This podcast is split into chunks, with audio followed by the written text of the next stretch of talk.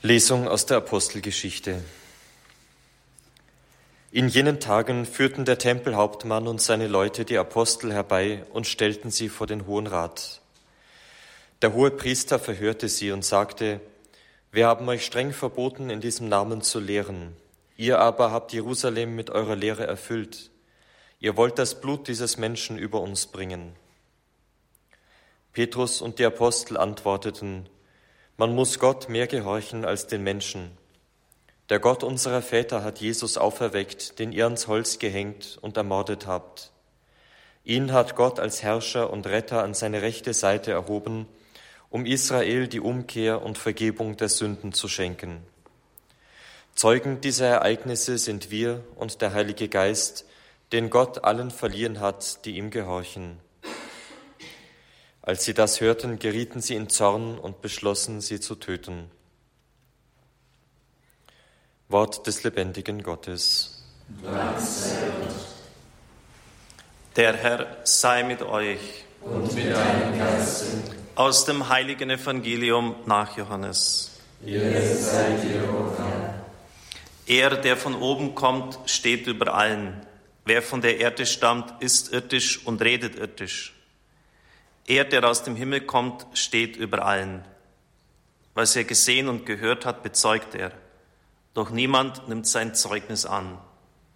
Wer sein Zeugnis annimmt, beglaubigt, dass Gott wahrhaftig ist. Denn der, den Gott gesandt hat, verkündet die Worte Gottes. Denn er gibt den Geist unbegrenzt. Der Vater liebt den Sohn und hat alles in seine Hand gegeben. Wer an den Sohn glaubt, hat das ewige Leben. Wer aber dem Sohn nicht gehorcht, wird das Leben nicht sehen, sondern Gottes Zorn bleibt auf ihm. Evangelium unseres Herrn Jesus Christus. Lob sei dir, Christus. Liebe Brüder und Schwestern im Herrn, es mag vielleicht seltsam klingen, wenn ich Ihnen sage, dass ich jetzt auf das Turiner Grabtuch nicht nur heute, sondern auch am kommenden Donnerstag eingehen möchte. Es ist ja eine Passionsreliquie. Es geht mir weniger um die Tatsächlichkeit des Leidens Christi, das es in unglaublich guter und präziser Weise dokumentiert, sondern wesentlich darum, dass der Mensch, der in diesem Grabtuch lag, nach allem, was wir als ernst annehmen können, als seriös Gottes Ebenbild war, der Sohn Gottes.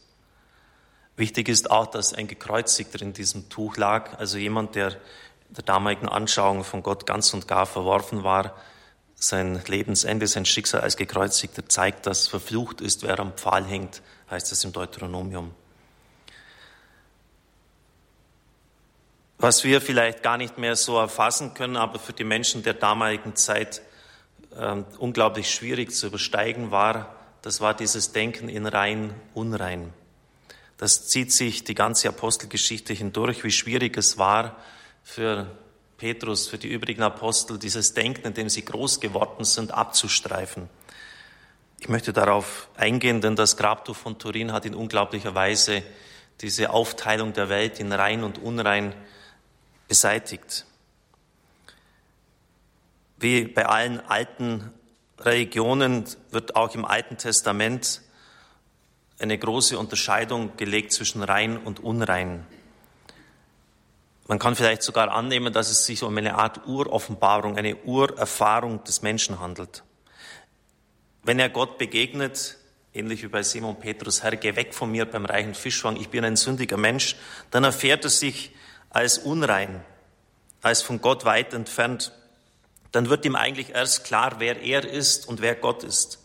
Gott wird als der ganz Reine, als der Heilige erfahren, der Jenseitige.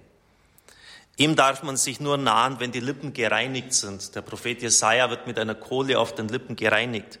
Und der Priester betet leise, still vor dem Evangelium, bevor er es verkündigt, reinige mein Herz und meine Lippen, damit ich dein heiliges Evangelium würdig verkünde. Also auch das Herz. Wer darf hinaufziehen zum Tempel des Herrn, der ein reines Herz hat? Als David sich mit Bathseba vergangen hatte, betet er im Psalm 51, schaffe mir ein reines Herz es sollte also somit in dieser Unterscheidung von rein und unrein ein Bewusstsein der Heiligkeit Gottes entstehen. Der Tempel ist nicht irgendein Ort, in dem man so einfach reinlatschen kann. Es ist die Wohnstadt Gottes. Und deshalb hat es auch Sinn gemacht, rein und unrein voneinander zu trennen, ein Bewusstsein für heilige Räume, für die Heiligkeit Gottes zu schaffen.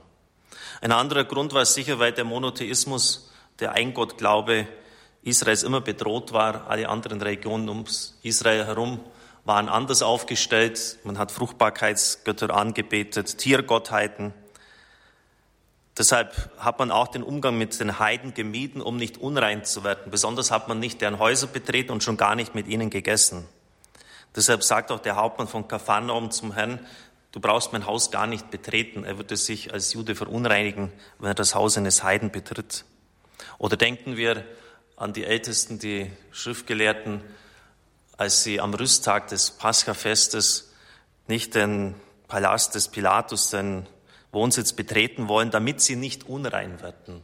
Wenn sie das Haus dieses Heiden betreten, werden sie kultisch verunreinigt. Deshalb muss auch Beute, die man von Heiden macht, wenn man sie im Kampf schlägt, vernichtet werden, weil man sonst unrein wird.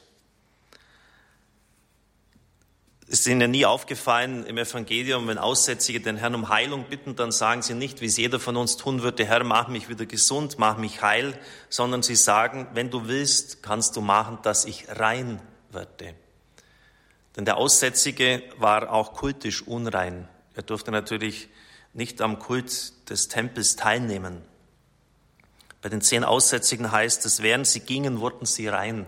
Also bis in, die, in diese alltägliche Ausdrucksart hat sich das hineingetragen. Wir hören jetzt dann auch, wie der Mann, der seit Geburt an gelähmt ist, an der schönen Pforte bettelt, nach der Heilung durch Petrus dann mit in den Tempel hineingeht und lobt und Gott lobt und preist. Aufgrund seiner Krankheit war auch er unrein. Das ist für uns ein ganz fremdartiges Denken, aber es ist halt so und er durfte in den Tempel nicht hineingehen. Bestimmte Tiere waren unrein.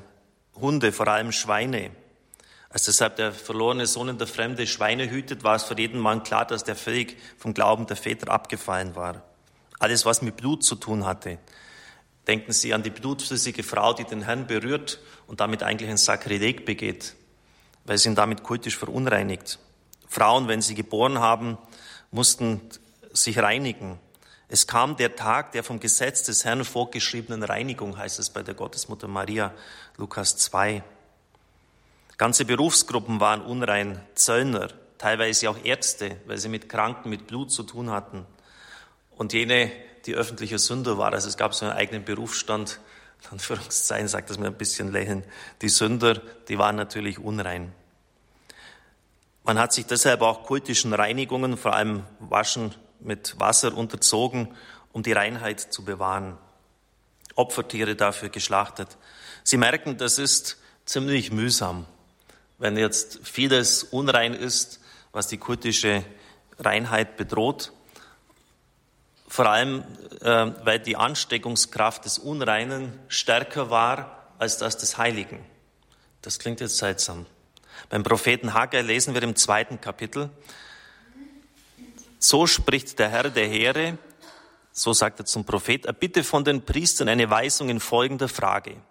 Wenn jemand heiliges Opferfleisch im Zipfel seines Gewandes trägt und mit diesem zufällig Brot oder etwas Gekochtes berührt oder Wein oder Öl oder sonst etwas Essbares, wird dieses dadurch geheiligt?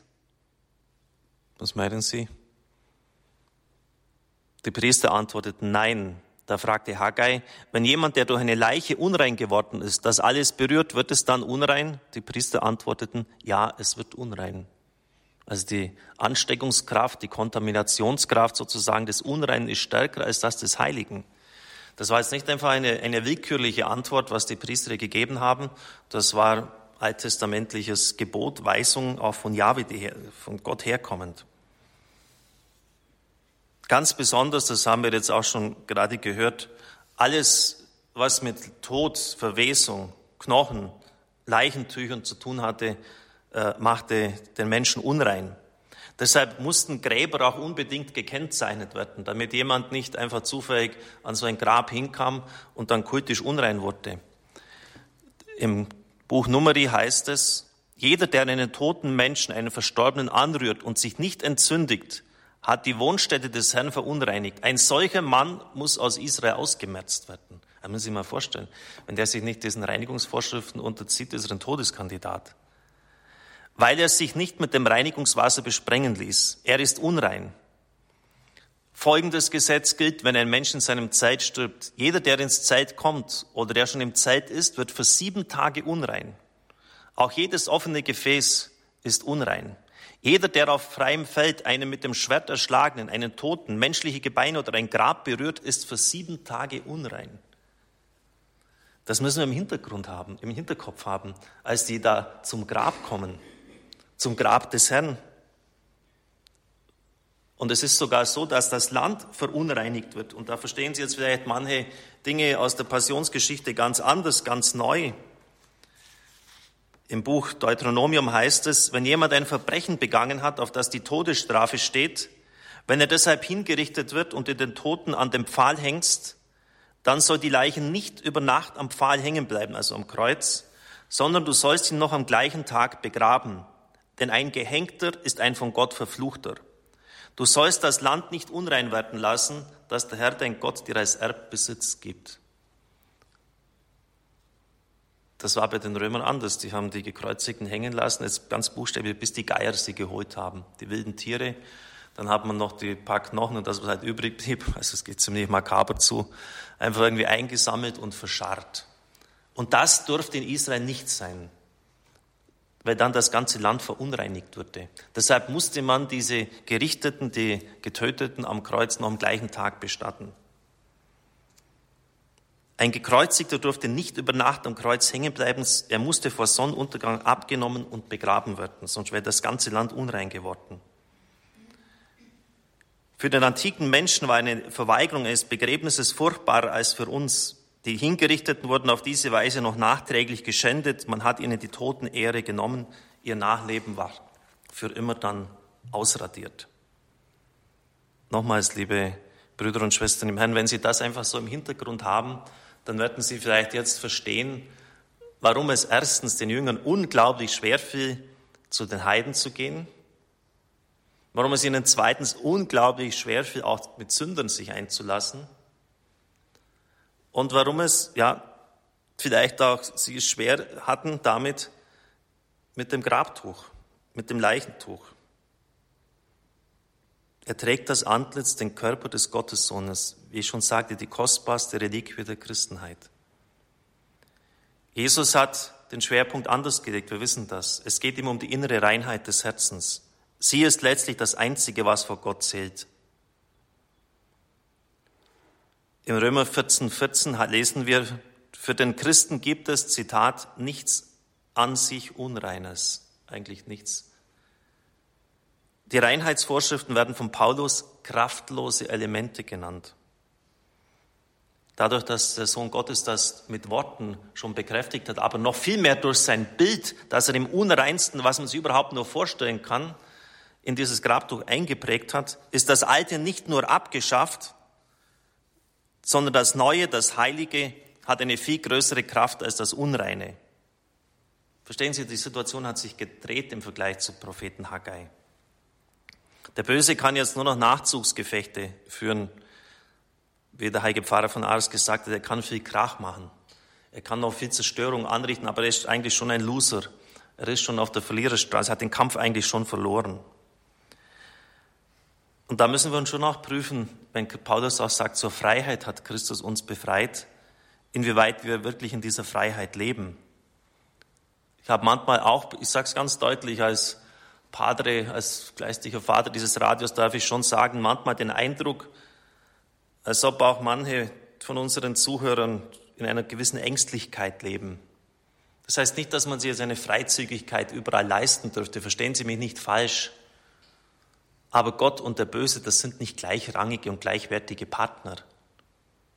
Dann hätten wir einen Dualismus vor uns. Das ist verkehrt.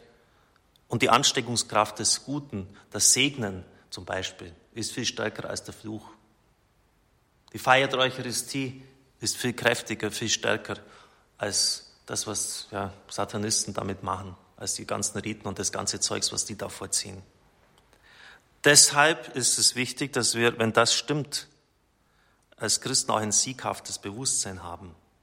Gehen Sie doch mal die Glaubensdefinitionen des Neuen Testamentes durch. Was ist ein Glauben nach Hebräer 11.1? Feststehen, überzeugt sein von Dingen, die man nicht sieht. Feststehen, Freunde, nicht wackeln, nicht Ängstlichkeit. Was ist ein Glaube nach Epheser 6? Ein Schild, der die feurigen Geschosse des Bösen auslöscht. Es ist kein löchriger Umhang oder sonst was, der alles durchlässt. Ein Schild, den sie im Kampf hochhalten können. Da geht nichts durch. Aber natürlich müssen sie Glauben haben. Der kann die, die feurigen Geschosse, mit denen werden wir auch beschossen, aber der löscht die aus, der wehrt sie ab.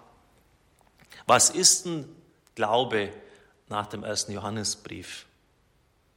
Der sagt es ganz direkt, der Sieg, der die Welt überwindet. Und deshalb ist es wichtig, dass wir in dieser sieghaften, ist nicht überheblichen, aber einfach in dieser sieghaften Dimension auch unseren Glauben leben. Dass wir davon wirklich überzeugt sind, dass das Gute stärker ist als das Böse. Natürlich, in unserer Welt drumherum leben, erleben wir die Kraft des Bösen. Und die sind stark. Der, der Böse ist stark in unserer Zeit. Das, ist, das darf man auch nicht einfach jetzt so kleinreden oder an die Wand schieben. Er ist stark. Aber er ist nicht stärker als Gott und er ist nicht gleich stark wie er. Und das Gute hat seit der Auferstehung des Herrn eine viel größere Kontaminationskraft, wenn wir es einsetzen. Wenn wir jene segnen, die ungut sind zu uns. Wenn wir dann wirklich auch mit den Waffen des Lichtes kämpfen, dann ist es immer stärker. Auch wenn es manchmal nicht den Anschein hat. Aber das ist schon eine, eine gigantische Lektion, dass Christus sein Antlitz im unreinsten, was man sich damals nur vorstellen hat können, einem Leichentuch einprägt. Überlegen Sie das einmal ein bisschen, was das eigentlich soll. Das hätte er sonst irgendwo anders machen können. Er hätte ja beim letzten Abendmahl oder bei der Fußwaschung, da, als er sich dann abgetrocknet hat, also die Frau ihn gesalbt hat, hätte er auch sein Antlitz hier einprägen können. Irgendeinem Handtuch. Er prägt sein Leichentuch ein. Diese Aufteilung der Welt in rein und unrein ist damit vorbei und das Gute hat eine viel größere Kraft als das Schlechte und das Böse. Amen.